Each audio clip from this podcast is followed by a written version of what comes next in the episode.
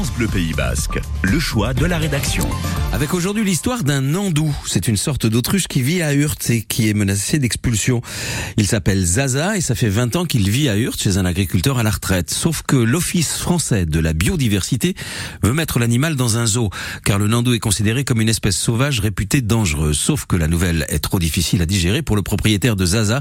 Paul Nicolas, il les a rencontrés tous les deux. Zaza Allez, montre-toi Montre oui, bonhomme.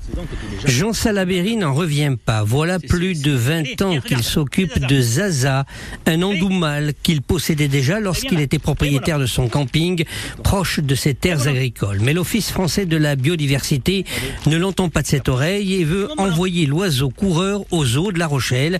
Question de sécurité, estiment les services de l'État. Jean Salaberry s'inscrit en faux. Moi, quand avec mon camion électrique, je me promène, il est au fond du champ, il va arriver parce que je l'appelle Zaza. Vous croyez qu'il est agressif là? Pas du tout. Il est très gentil cet animal. Très gentil. Allez, hop, et Zaza.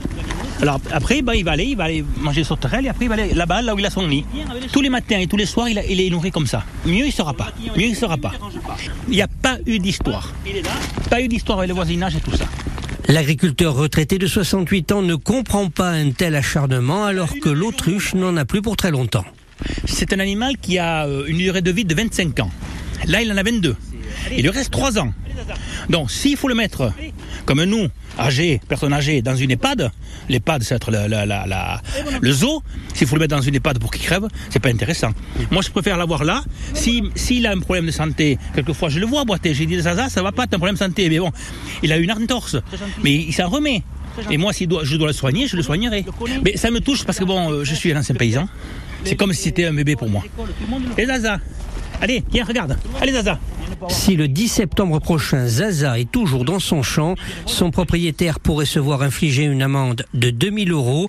Jean Salaberry prévient, ce jour-là, il sera introuvable. Il ne me dérange pas, il est là, il mène sa vie. Quant au service de la biodiversité, ils n'ont pas donné suite à nos demandes de renseignements. Vous pouvez retrouver Zaza et son propriétaire sur francebleupaysbasque.fr.